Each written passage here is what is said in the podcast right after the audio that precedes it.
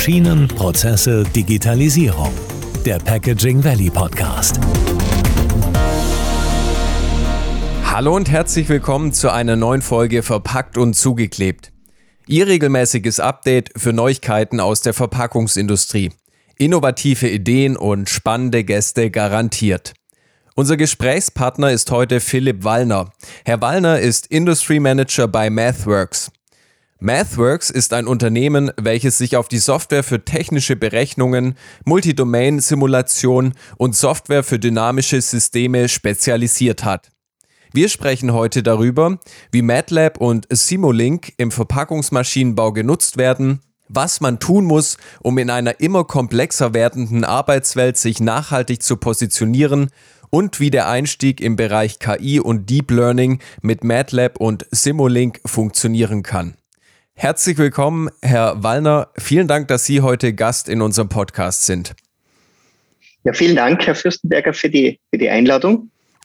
Sehr spannendes Thema. Mhm. Ähm, ja, wie gesagt, ich, ich arbeite für die, für, für die Firma MathWorks. Mhm. Äh, bin hier als Industry Manager für den Bereich Industrial Automation and Machinery tätig. Mhm. Das ist bei uns ein sehr breiter Bereich. Also es geht wirklich von Projekten aus dem Bereich der Automatisierungstechnik über die Energieerzeugung hin eben auch zum Maschinen- und Anlagenbau und da eben auch äh, ganz speziell mit Fokus auf die Verpackungsindustrie. Mhm.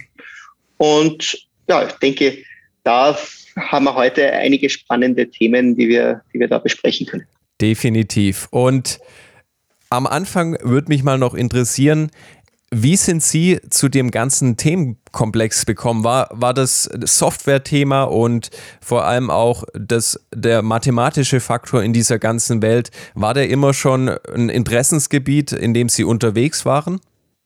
Das ist eine sehr gute Frage. Also ich habe ursprünglich vor, vor vielen, vielen Jahren Elektrotechnik studiert mit Schwerpunkt auf Regelungstechnik. Mhm. Habe äh, hab da während des Studiums dann auch MATLAB und Simulink schon äh, eingesetzt. Also ich würde sagen, da kommt man in den, in den Vorlesungen rund um die Regelungstechnik, ist man, ist man schon damals kaum um MATLAB und Simulink herumgekommen. Mhm. Äh, nach dem Studium habe ich dann für einen Automatisierungstechniker in Österreich, also Automatisierungstechnikhersteller in Österreich äh, gearbeitet ja. und mich auch da wirklich schwerpunktmäßig wieder mit dem Thema Software also eben zum einen Software, die dann wirklich an der Maschine, auf der Maschine, auf der Industriesteuerung läuft äh, beschäftigt, aber eben dann auch mit diesem Thema Simulationssoftware, also welche äh, Software kann dann der, der Maschinenbauer einsetzen oder sollte der Maschinenbauer einsetzen, damit er seine, seine Maschine äh, entsprechend designt, entsprechend äh, optimiert und fehlerfrei zum Laufen bringt.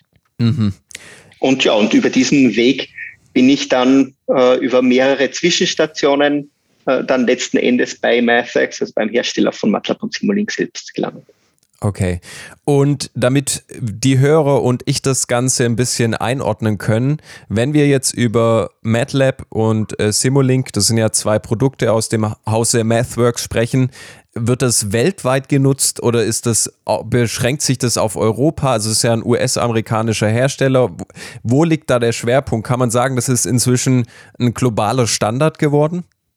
Ja, absolut. Also wir haben äh, mittlerweile über fünf Millionen Anwender weltweit, die in irgendeiner Form MATLAB und Simulink äh, nutzen. Natürlich jetzt nicht nur in, in meiner Industrie, sondern eben auch äh, über, über zahlreiche Industrien hinweg und vor allem auch im akademischen Bereich. Mhm. Ähm, es gibt ja, ich würde mal sagen, es gibt keine lokalen Schwerpunkte. Also Sie haben es ja erwähnt, das ja. Unternehmen an sich kommt aus, aus USA. Unsere Zentrale ist in, in Boston. Mhm. Äh, da sitzen auch die meisten unserer Entwickler. Und das ist vielleicht auch ganz spannend, weil viele, wahrscheinlich auch viele unserer Zuhörer heute kennen wahrscheinlich MATLAB und Simulink äh, von der Uni oder von, von anderen Bereichen. Ja. Äh, aber es gibt, gibt eigentlich relativ wenige Menschen, die dann wirklich auch den, die, den, den Hintergrund, also die Firma dahinter MathWorks kennen. Mhm. Und mittlerweile sind wir aber schon ein ziemlich großes Unternehmen. Wir sind über 5000 Mitarbeiter. Wow. Nach wie vor in privater Hand. Mhm. Und was ich als, als Ingenieur immer sehr spannend finde, äh, mehr als die Hälfte der Mitarbeiter sind wirklich in der Entwicklung, also sind wirklich damit beschäftigt, dass sich unsere Softwareprodukte, eben MATLAB und Simulink und alles, was da drauf aufsetzt, äh, ja, sie kontinuierlich weiterentwickelt und eben in der Industrie und in der Forschung mhm. eingesetzt werden kann. Mhm.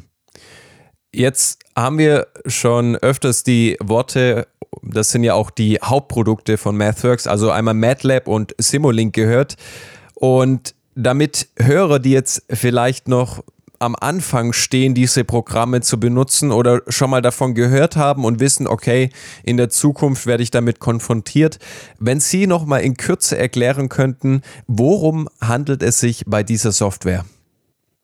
Ja, sehr gerne. Also MATLAB und Simulink sind unsere beiden Plattformprodukte. Darauf setzen dann alle anderen Produkte, die wir dann eben Toolboxen oder Blocksets äh, nennen, auf. Mhm. MATLAB ist, ist eine Plattform äh, für die Programmierung äh, von, von Berechnungen, von Algorithmen, von Funktionen, vor allem für die Analyse von Daten, für Optimierung etc. Und gerade in den letzten Jahren einfach auch immer stärker der Schwerpunkt dann äh, auf, dem, äh, auf das Thema künstliche Intelligenz, also Machine Learning, Deep Learning, Reinforcement Learning, also für Entwicklung von Algorithmen äh, in, in diesem Bereich. Mhm. Simulink ist die, die zweite Plattform, äh, die wir, die wir anbieten. Ja. Das ist eine äh, Blockdiagrammumgebung, also eine grafische Umgebung, mit der man äh, Blockdiagramme zusammensetzt, mit denen man dann äh, mechatronische Systeme, also zum Beispiel eine Ver Verpackungsmaschine oder Teile einer Verpackungsmaschine simulieren kann. Ja. Und eben dieser Punkt Simulieren ist wirklich das, das Wesentliche. Also es geht nicht rein darum, dass man jetzt zum Beispiel die, die Verpackungsmaschine modelliert. Ja. Ähm, und dann hat man irgendwie ein, ein schönes Modell äh, da, sondern das Wesentliche ist eigentlich dieser Play-Button, den wir haben. Also sprich, äh, man kann dann dieses Modell ausführen und durchsimulieren. Und man kann dann zum Beispiel an, an, an so einer Verpackungsmaschine oder Teile einer Verpackungsmaschine unterschiedlichste Szenarios äh, durchspielen, die man jetzt an der, an der physikalischen, an der physischen äh, Maschine gar nicht durchspielen könnte, entweder weil es die Maschine noch gar nicht gibt, weil sie mhm. noch gar mhm. nicht gebaut ist, oder weil es zu zeitaufwendig, zu teuer oder in, in manchen Fällen auch einfach zu gefährlich wäre, dass man diese, äh, diese Tests, diese Szenarios äh, durchspielt. Mhm. Also um es nochmal zusammenzufassen, da, wo die Datenlage so hoch ist, um etwas, wo ein Mensch sehr viel Arbeit und Zeit rein investieren müsste, um ein Ergebnis zu bekommen, gebe ich meine Daten zum Beispiel einfach in MATLAB rein und ich bekomme Modelle erstellt oder kann dadurch mit Simulink, kann ich Simulationen machen, ohne das in, in meinem echten Dasein viele Ressourcen verbrauchen zu müssen. Genau so ist es. Ja. Genau so ist es. Mhm. Ich habe, äh, Sie haben einen richtig tollen YouTube-Kanal, MATLAB, da gibt es viele schöne Tutorials und ein Beispiel, um das Ganze vielleicht mal in das, in das praktische Leben zu holen, war das zum Beispiel der Standort von Windenergie. Äh, also da gab es mehrere Messstationen und die haben gemessen, was sind die Windgeschwindigkeiten, was sind die Temperaturen. Die Daten wurden alle in MATLAB reingegeben und dann wurde der beste Standort eben errechnet, wo eben Wind, eine Windkraftanlage aufgebaut werden kann. Haben Sie vielleicht noch ein anderes Beispiel, wo man so ganz praktisch bei den Verpackungsmaschinenunternehmen sowas einsetzen kann, also MATLAB und Simulink? Mhm. Ja, absolut. Also wir haben natürlich jede Menge ähm, Kundenapplikationen äh, aus, aus diesem Bereich des, des Maschinen- und Anlagenbaus. Ja. Nicht über jede kann ich heute sprechen, also dürfen wir auch sprechen. Ja. Ähm, aber wir haben durchaus einige Beispiele, äh, die man auch offiziell speziell nennen dürfen. Mhm. Zwei Beispiele, die, die ich ganz gern heute ansprechen würde, sind zum einen die Firma Mondi und zum anderen die Firma Krones. Mhm. Also bei Mondi ist äh, MATLAB eingesetzt worden oder wird MATLAB eingesetzt für die vorausschauende Wartung, also das sogenannte Predictive Maintenance. Ja. Mondi ist ja ein äh, Hersteller von, von Verpackungsfolien, also Kunststoff- und Papierverpackungen. Äh, mhm. Und man kann sich das so vorstellen, die haben da natürlich jede Menge äh, Linien, wo, wo diese Verpackungsfolie äh, produziert wird. Idealerweise natürlich 24-7. Das heißt, man möchte diese Produktion auch nicht unterbrechen. Ja. Und so der, der Worst Case, der passieren kann, ist, wenn jetzt an der Maschine, am Prozess irgendwas fehlläuft oder eben auch an den, äh, an den, an den Teilen der Maschinen, so, so dass die, die Folie dann wirklich Löcher bekommt oder sogar wirklich reißt dann mhm. muss man die, die Maschine stoppen, oder die ganze Linie stoppen, äh, also herunterfahren, reinigen, wieder neu äh, hochfahren. Das kostet jede Menge Geld. Und da war die Idee von, von Mondi, äh, kann man nicht aus diesen ganzen Daten, die ja ohnehin andauernd gemessen werden, also sind über 200 Sensoren an so einer Maschine, also zum Beispiel Temperatursensoren oder Drucksensoren am Extruder oder Beschleunigungssensoren mhm. an den mhm. Rollen und so weiter, kann man diese Daten nicht zusammenführen und mhm. dann äh, mit einem Machine Learning Algorithmus, der in MATLAB äh, trainiert und entwickelt wird, daraus dann äh, lernen und voraussagen, wann, ja, wann braucht die Maschine Wartung oder wann braucht sie zumindest äh, nähere Aufmerksamkeit vom, vom Operator, damit da an, an dem Prozess äh, nichts schief geht und damit ja. man die, die, die Anlage nicht äh, herunterfahren muss. Hm. Kann ich da kurz einhaken? Wie, ja, gern. wie groß muss denn so ein Datenset sein, damit ich denn eine relevante Simulation von meiner Maschine bekomme? Also, äh, mhm. weil ich glaube, wenn ich jetzt, reicht da, wenn ich in einen Tag die Daten, also die Maschine la laufen lasse, Daten sammle und die dann in MATLAB einspeise oder wie viel Daten brauche ich denn, um da relevante Simulationen zu erzeugen? Mhm. Also das Wesentliche ist, dass man, dass man genügend Daten hat zu, zu allen Verhaltensweisen, die man dann auch später identifizieren äh, möchte. Also sprich, mhm. wenn man jetzt äh, bestimmtes Fehlverhalten identifizieren möchte, dann braucht man natürlich auch Messdaten ähm, von diesem Fehlverhalten, damit man eben diesen Machine Learning Algorithmus dann entsprechend trainieren kann mit diesen, mit diesen Daten. Mhm. Und da setzt oft einmal die Schwierigkeit an, weil ja, Gott sei Dank hat man, hat man gar nicht so viele Fehlerdaten aus der, äh, aus, der, aus der Realität, ja, aus der ja. praktischen Messung. Und da kommt dann wieder diese enge Verzahnung zwischen MATLAB auf der einen Seite, Simulink auf der anderen Seite ins Spiel, wo man dann einfach auch wirklich die ganze Maschine oder zumindest Teile der Maschine nachbilden kann in Simulink und mhm. dann unterschiedliche Fehlerszenarios durchspielen kann in der Simulation und damit dann eben synthetische Fehlerdaten generieren, die man dann eben wieder einspeist, gemeinsam mit den gemessenen guten Daten mhm. äh, in, in dieses Machine Learning äh, Modell. Das heißt, das heißt letzten Endes ja. kann man jetzt schwer sagen, man braucht genau so und so viele okay. Daten. Wichtig ist, dass man wirklich so ein, ein breites Spektrum hat und im Zweifelsfall stehen wir als, wir sind jetzt nicht nur der, mhm. der, Softwarehersteller, sondern wir haben ja viel Erfahrung aus der Zusammenarbeit ja. mit vielen Kunden. Wir stehen dann auch immer gerne als Technologiepartner äh, zur Verfügung, können da mal auf, auf die Daten vom, vom Anwender, vom Kunden draufschauen und Feedback geben. Reicht das jetzt oder braucht mhm. man dann noch Simulation oder andere Messdaten dazu? Mhm. Das heißt aber, man braucht schon noch den Faktor Mensch. Das heißt, wenn ich virtuell jetzt einen Fehler also synthetisch anlege, dann muss ja der Mensch sagen, okay, das ist etwas, was passieren kann. Also dann brauchen wir ja schon noch die menschliche Erfahrung, oder verstehe ich das falsch? Um, ähm, du, durchaus, durchaus. Ja. Also ich, ich würde generell sagen, der, der, der Maschinen- und Anlagenbau Mhm. Generell die Industrie, vor allem jetzt auch im Maschinen- und Anlagenbau, werden die Systeme immer komplexer. Also vor allem auch durch die, äh, durch die Anforderungen für äh, flexible äh, flexibles Manufacturing, flexible Produktion, ja. äh, bis hin zur Stückzahl oder Loszahl 1, die ja immer so im, im, im Raum schwebt. Äh, das kann man ja nur dann erreichen, wenn wirklich, wenn die, die, die Anlage oder die Maschine relativ hohe Komplexität hat, vor allem auch eine relativ hohe Komplexität in der Software. Mhm. Äh, und dazu erfordert es natürlich auch ein gewisses Umdenken in den, in, in den Designmethoden. Mhm. Und letzten Endes werden Menschen, also Ingenieure, ähm, im, im, im Maschinenbau äh, ja. immer not, also aus meiner Sicht immer notwendig sein. Mhm. Es verlagert sich nur das, äh, das, die, die Arbeit und das Wissen auf, ein, auf, auf eine andere Ebene. Das heißt, man, man kann dann mit entsprechenden Werkzeugen wie zum Beispiel MATLAB und Simulink kann man auf einer anderen Ebene sich den, den Problemen widmen, äh, als wenn man da jetzt äh, sich zum Beispiel hinsetzen müsste und alles manuell ausprogrammieren müsste. Mhm. Wenn ich dann meine Daten in MATLAB habe, was gibt es denn für Schnittstellen, dass ich das dann zum Beispiel in meine Maschine bekomme oder dass das mhm. eben ja in anderen Bereichen auch eingesetzt werden kann. Mhm.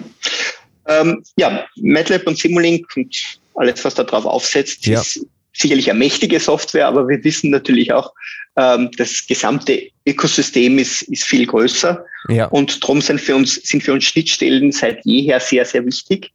Ähm, und beide, beide Plattformen, sowohl MATLAB und Simulink, auch darauf ausgerichtet. Zwei Beispiele, zwei ganz praktische Beispiele aus dem, also gerade aus dem Maschinenbau. Mhm. Also wenn man jetzt ein, ein Simulink-Modell seiner, seiner Maschine aufbauen möchte, ja. dann möchte ja niemand von null weg starten. Weil man hat ja bereits, äh, man hat ja bereits CAD-Zeichnungen oder CAD-Modelle und die kann man dann wieder in, in Simulink importieren. Da gibt's Importschnittstellen aus allen gängigen CAD-Werkzeugen. Mhm. Hat daraus dann eben schon wirklich so ein Grundmodell in Simulink, das man dann eben entsprechend erweitert, wo man dann Softwarefunktionalität, das Ablauflogik, äh, Regelungstechnik etc. mit dazu einbaut, dann simuliert äh, am Rechner und dann eben wieder eine Schnittstelle und zwar hinaus auf die, auf die Hardware. Wenn man sagt, in der Simulation funktioniert das jetzt, da bin ich zufrieden mit dem Verhalten, mhm. dann kann man mittels Codegenerierung vollständig automatisiert äh, Echtzeitcode erzeugen, der dann auf einer Industriesteuerung, also auf einem Industrie-PC oder einer SBS läuft, äh, also zum Beispiel C-Code, C++ oder auch äh, IEC 6 auf 31. Oder Python äh, oder andere ähm, durchaus, Oder, genau, okay, genau. Okay. Aber jetzt mhm. gerade im, im, Steuerungsbereich sind es eigentlich wirklich die drei, also C, C++ und die IEC 6F31 Sprachen, ja. wo wir dann auch wirklich mit den, mit den Steuerungsherstellern, also jetzt in Europa ganz speziell mit Siemens, Beckhoff, B&R, äh, Phoenix Contact, Bachmann und anderen zusammenarbeiten, mhm. wo man einfach dann wirklich echtzeitfähige äh, Maschinensoftware erzeugt, die dann wirklich an der Maschine in Echtzeit läuft und die man dann eben nicht mehr manuell implementieren und, und testen muss. Mhm. Ja, also das ist jetzt so der eine Bereich. Dann ja. der zweite Bereich, wo Sie gesagt haben, eben Daten austauschen. Mhm. Auch da ist es so, da gibt es natürlich jede Menge unterschiedliche Werkzeuge am, am Markt. Also gerade wenn man jetzt Machine Learning, Deep Learning etc. Äh, macht, da gibt es Standardaustauschformate wie Onyx, die wir unterstützen. Äh, wir haben direkte Import- und Exportmechanismen für Python, TensorFlow und so weiter. Ähm, also da ist wirklich die, äh, die Integration von MATLAB und von Simulink in die, äh, in die Entwicklungswelt für das, für das Digital Engineering, wenn man so möchte, ist, mhm. ist da sehr eng. Mhm. Sie haben es jetzt gerade schon angesprochen, Deep Learning, äh, Data Science, KI, also es sind sehr weite Felder und es ist mhm. Äh, wahrscheinlich auch in den letzten Jahren oder in dem, im letzten Jahrzehnt, denke ich, immer relevanter geworden, da eben äh, Schnittstellen zu den, äh, zu zum Beispiel Python, wie Sie es gerade gesagt haben, mhm. Äh, zu schaffen der Bereich ist für viele noch nicht so greifbar. Also das sind große Wörter, aber so wirklich durchschauen tun das noch relativ wenige. Wie kann Ihre Software hier helfen, um in das Thema einzusteigen? Und dann auch die Folgefrage, was leistet Ihre Software in diesem Bereich ganz praktisch? Mhm. Ähm, das Ganze möchte ich vielleicht am, am besten am, am, zweiten Beispiel, das ich äh, ja. vorhin erwähnt habe, mhm. äh, durchexerzieren. Also die Firma, Firma Krones, einer, äh, einer der führenden Hersteller von Abfüllanlagen äh, weltweit mit Sitz äh, in, in Bayern, also in Deutschland. Ja.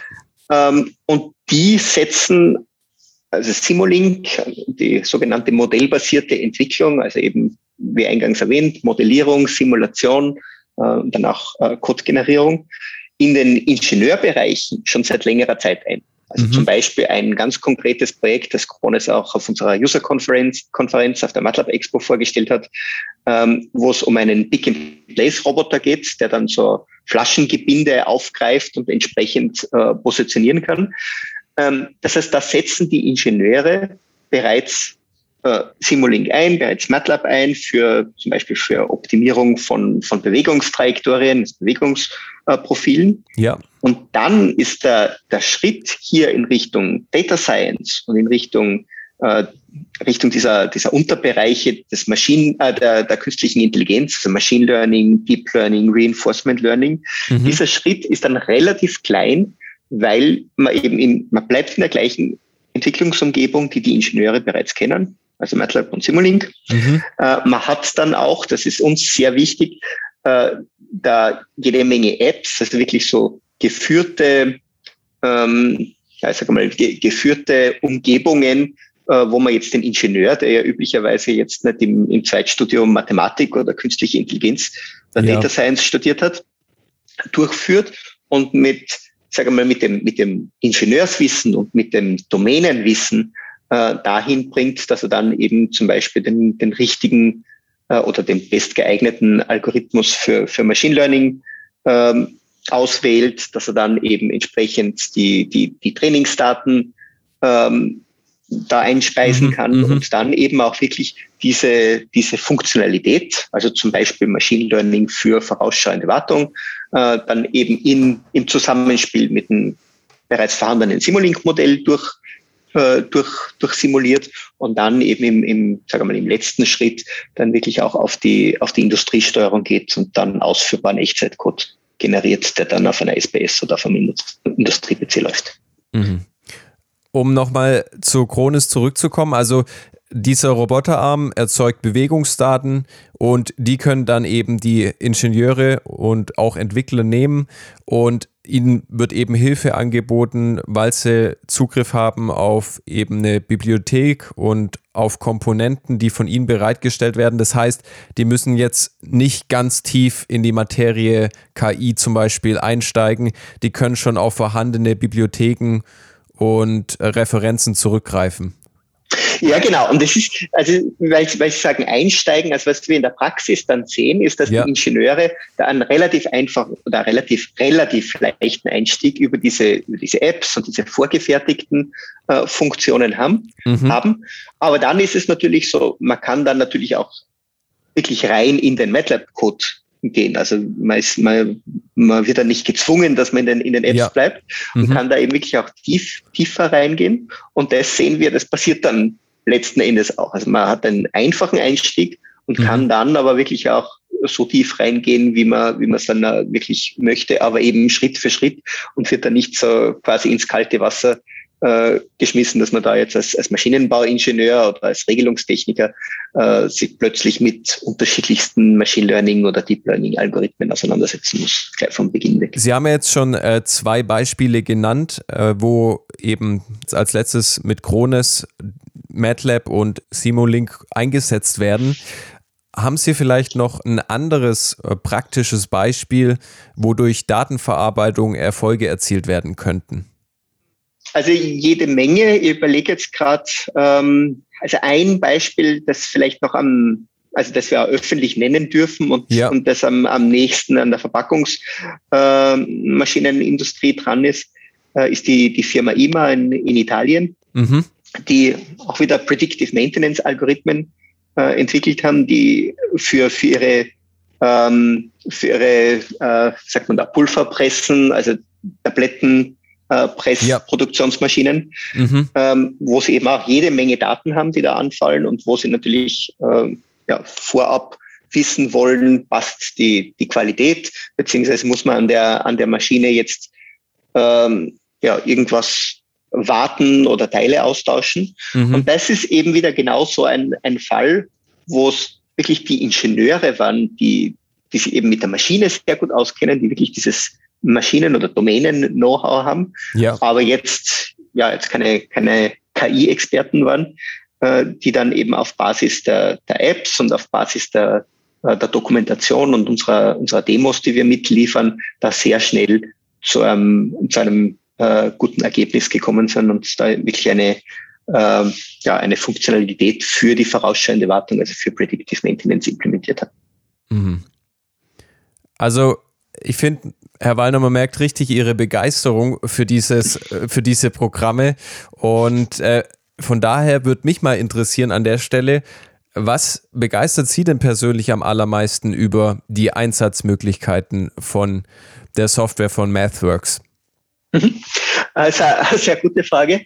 Ähm, ich würde sagen, die, die Bandbreite, die mittlerweile, also die, die mit, mhm. mit den Tools abgedeckt werden kann, aber gleichzeitig ja. vor allem auch die wirklich relevant für den, für den Maschinenbau ist. Mhm. Ich habe ja eingangs erwähnt, äh, in meinem äh, in meinem Studium der Elektrotechnik vor vielen, vielen Jahren. Ja. Da ist es eigentlich, ich sage mal, zu 99 Prozent um Regelungs-, also um MATLAB und Simulink in der Regelungstechnik gegangen. Ähm, also wirklich ein sehr spezieller Anwendungsfall.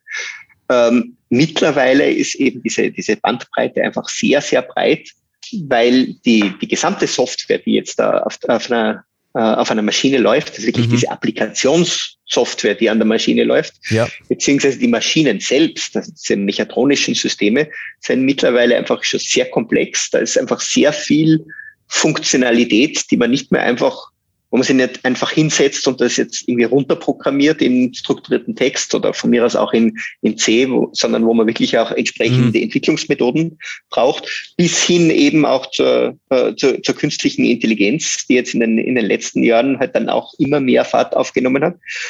Ähm, und ein ganz persönliches Erlebnis, also in meinen, meinen Anfängen, ja. als ich mich mit dem, mit dem Thema Simulation im Maschinenbau beschäftigt habe, äh, da habe ich immer wieder Gespräche geführt mit Maschinenbauern, die, die mir dann gesagt haben, das ist ein interessantes Thema und kann man ganz viele tolle Sachen machen. Aber warum soll ich jetzt simulieren, wie meine Maschine läuft? Das brauchst du nur einschalten und sehen, was passiert. Ja.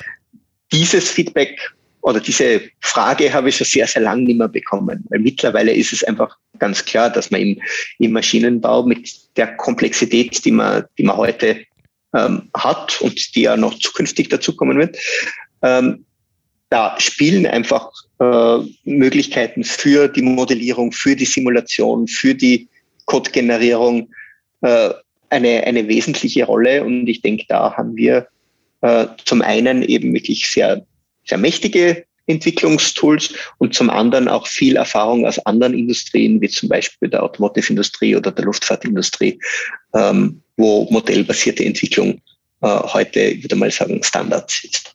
Mhm. Ja, also das ist echt verrückt. Ich denke auch gerade, ich war vor ein paar Jahren bei BMW in München ähm, im Werk und wenn man da sieht, also da, ich glaube, da wird alles ja simuliert, bevor man das wirklich 100% zum Einsatz, also in der praktischen Welt bringt.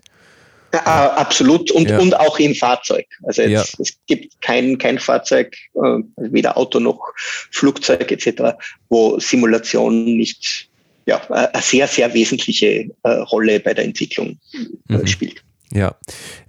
Sie haben den Faktor Zeit angesprochen, dass sich viel über die letzten Jahre entwickelt hat. Ein großer Teil ist ja auch sicher, dass Sie, dass Sie als Unternehmen mit der Software eine, eine ziemlich große Bibliothek an vorhandenen Datensätzen aufgebaut haben. Ist das richtig oder liege ich hier falsch? Absolut. Also ich würde sagen, mhm. zwei, zwei Punkte. Also zum einen eben wirklich die, die Funktionalität der, der Software und das, was, was heute eben in Form von Toolboxen, in Form von, von Beispielen etc. schon in vorgefertigten Blöcken schon mitgeliefert wird. Ja. Das ist das eine. Und ich denke, das andere, was man da an der Stelle nicht vernachlässigen sollte und, und darf, ist auch wirklich so dieses, äh, dieses Know-how, das wir uns als, als Unternehmen durch mhm. die Zusammenarbeit mit vielen unterschiedlichen äh, Kunden als Technologiepartner äh, aufgebaut haben. Da geht es jetzt natürlich nicht um das, mal, das, das Kern-Know-how der einzelnen, äh, der einzelnen Anwender, ja. sondern wirklich auch darum, wie kann man jetzt erfolgreich modellbasierte Entwicklung einführen, wo fängt man an, ähm, welche Teile der Maschine, der Anlage oder des Equipments eignet sich am besten für die Simulation oder für die Datenanalyse. Das ist was, wo, wo wir einfach jede Menge Experten haben, langjährige Experten, äh, die hier wirklich als, wo wir halt wirklich, wo wir wirklich hier als, als Technologiepartner äh, und nicht als reiner mhm. Softwarelieferant äh, unseren, unseren Kunden zur Verfügung stellen. Mhm. Von dieser Erfahrung, ja, diese Erfahrung, die auch sicher in die Software geflossen ist, äh, dürfen bald einige Teilnehmer profitieren. Und zwar ist es so, dass ja der Packaging Valley Makeathon stattfindet am 9. und 10. November und Sie werden als Math Labs da als Technologiepartner dabei sein und den Teilnehmern auch mit Support unterstützen, die Teilnehmer. Welche Chancen sehen Sie für junge Fachkräfte in der Teilnahme an so Makeathon, wo man gemeinsam entwickelt, programmiert, tüftelt und sich auch in diesem Bereich Maschinenbau austoben kann? Also wir sehen dieses ganze Thema Makeathons insgesamt als, als sehr, sehr spannendes ähm, Feld an. Also ich muss ganz ehrlich äh, persönlich sagen, es wäre schön gewesen, wenn es diese Makeathons auch ähm, zu meinen Studien und, äh, und äh, ja, Beginn des Arbeitslebens Lebensphasen gegeben hätte. Mhm. Äh, ich denke, das ist eine, eine sehr gute Möglichkeit, wo eben junge Fachkräfte zum einen einmal sich austauschen können und lernen können von den, äh, von den, von, vom Wissen der, der langjährigen äh, Mitarbeiter, die wirklich auch sehr viel Domänen-Know-how haben. Aber ja. zum anderen eben dann auch wirklich neue Technologien wie zum Beispiel künstliche Intelligenz, neue Workflows wie eben zum Beispiel modellbasiertes Entwickeln und Simulieren äh, mit reinbringen können. Und das Ganze in einem, wenn man so sagen möchte, in einem Safe Space. Also es ist natürlich einfacher, wenn man jetzt in einem zweitägigen Mekathon ähm, sich ein Projekt sucht, ein durchaus relevantes Projekt sucht und an dem arbeitet und neue Technologien einführt, ähm, als jetzt so in der, in der, in der täglichen Arbeit, wo dann viele Dinge sehr dringend sind und, und, und dann einfach neue äh, Projekte, neue Technologien oft einmal äh, liegen bleiben. Und insofern ist das, glaube ich, eine schöne Möglichkeit für junge Fachkräfte, dass sie da einfach ihre, ihre frische Perspektive aufzeigen können äh, in dieser geschützten Umgebung und umgekehrt aber eben dann auch für die, äh, für die Unternehmen selbst äh, und für die äh, Führungsmannschaft mhm. der Unternehmen selbst, dass sie da einfach auch wirklich schauen, was gibt's da überhaupt Neues. Also Sie haben jetzt erst schon angesprochen, künstliche Intelligenz ist ein Thema, das immer im Raum schwebt und ja. ähm, ja, wo man vieles und, und nichts darunter äh, verstehen kann, dass man da in diesen zwei Tagen einfach auch als, als, als technische, lang, langjährige äh, Führungskraft sehen kann, wie junge Fachkräfte da herangehen und wie die da in, ja, innerhalb von, von zwei Tagen mit neuen Workflows, Tools, die sie vielleicht gar nicht kennen, etc., äh, da, da wirklich schöne, erfolgreiche Projekte äh, auf die Straße bringen. Mhm. Ich würde gern zum Schluss, um unsere Folge zu schließen, noch so einen kleinen Zukunftsausblick machen. Und eine Sache, die ich da gern nochmal aufgreifen würde, wir hatten über Mondi gesprochen wenn wir hier jetzt über Predicted äh, Maintenance sprechen, Predictive Maintenance, wie genau sind denn inzwischen so Vorhersagen? Kann ich sagen, das sind zu 80, 90 Prozent, weiß ich, wenn ich gesagt bekomme, hey, hier fällt als nächstes das Bauteil aus, du musst es austauschen. Ist das inzwischen, sind wir schon bei 100 Prozent Vorhersagekraft angelangt? Hm. Ähm, ja, da muss man natürlich wieder die, die berühmte Antwort geben, it depends.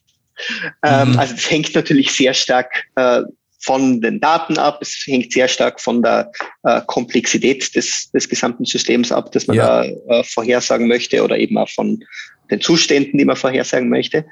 Ähm, es ist eben auch ganz, ganz wichtig, dass man wirklich auch den, sage mal, den, den richtigen Use Case äh, sich da auswählt, also sprich ein Use Case, der jetzt, wo man entsprechend Daten hat, wo man entsprechend gutes Verständnis hat, ja. der mhm. dann auch wirklich wirtschaftlich natürlich was bringt. Ähm, und da haben wir durchaus äh, Projekte, wo das ähm, ja sehr nahe an die 100 Prozent geht, also äh, absolut in den, in den oberen, obersten 90, 90 Prozent. Aber wie gesagt, eine generalisierte Antwort gibt es darauf nicht. Mhm. Ähm, da einfach wieder die, die Einladung, äh, gerne einfach uns ansprechen. Wir stehen da gerne auch mit, mit Rat und Tat äh, zur Seite. Mhm. Die Frage habe ich deshalb gestellt, weil wir gehen ja in die Zukunft und umso mehr Daten es gibt, desto eher oder wahrscheinlicher lassen sich auch gewisse Aussagen treffen. Und von daher nochmal so Ihr Resümee für diese Folge. Wo stehen wir in zehn Jahren, was die Datenverwendung angeht? Und vielleicht auch gerade die Datenverarbeitung mit MATLAB und Simulink. Mhm. Mhm.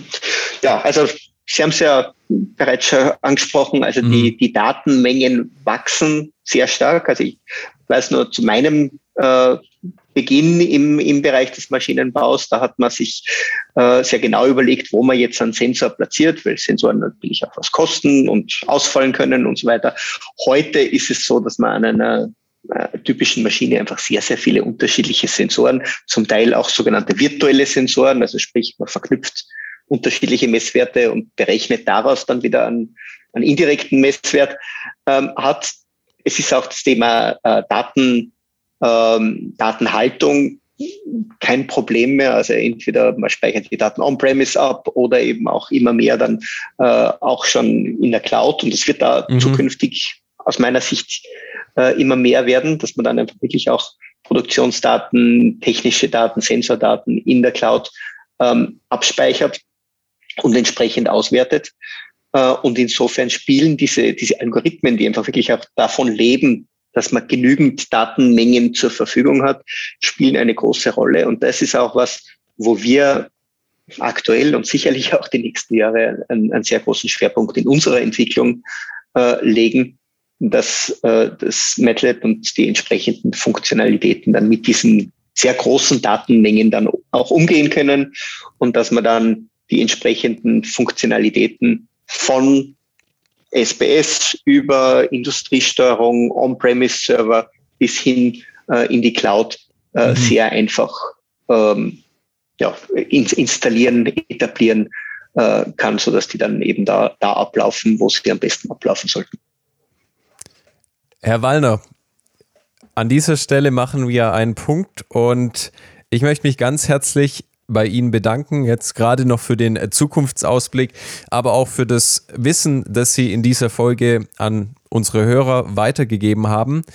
Und wir freuen uns auf den Packaging Valley Makeathon. Und zum Schluss würde ich Ihnen nochmal das Wort überlassen. Wo kann man denn, wenn man möchte, noch mehr erfahren über diese Anwendungen? Und vielleicht, wenn man Kontakt haben möchte, wo sollte man sich da melden? Mhm. Ähm, ja, vielen Dank auch von meiner Seite. Ich hoffe, ich habe da jetzt ähm, bisschen Interesse an den Themen modellbasierte Entwicklung, Datenanalyse etc. wecken können. Idealerweise auch Interesse äh, am Einsatz von, von MATLAB und Simulink. Mhm. Äh, generell Informationen, äh, Referenzen etc. findet man unter www.mathx.com oder eben auf unserem äh, YouTube-Channel, den man auch, wenn man nach MATLAB oder nach MathX oder nach Simulink sucht, äh, sehr, sehr einfach findet. Ähm, gerne auch äh, direkt an, an mich schreiben, also pwallner at mathx.com. Mhm. Dann kann ich da entsprechend an die, an die Kollegen oder die Kollegen entsprechend einbinden. Und natürlich noch einmal die, die Einladung an, an alle Zuhörer, dass sie am 9. und 10. November am Packaging Valley Mechathon teilnehmen und äh, wie bereits erwähnt, wird jeder Teilnehmer die Möglichkeit haben, wenn er das möchte, äh, MATLAB und Simulink für die Dauer des Mechatrons für die Projekte einzusetzen. Mhm. Wir werden da auch einen kleinen technischen Workshop haben und natürlich auch mit äh, Rat und Tat und technischem Support zur Verfügung stehen. Klasse. Herr Wallner, ich verlinke das alles in den Show Notes, so dann können unsere Zuhörer da direkt draufgehen und sich weiter informieren. Ich wünsche Ihnen alles Gute für die Zukunft und vielen Dank, dass Sie Gast in unserem Podcast waren. Sehr gerne. Wenn Ihnen diese Folge gefallen hat, dann abonnieren Sie den Podcast, lassen Sie uns eine positive Bewertung da und erzählen Sie Ihren Kollegen davon. Bis zum nächsten Mal.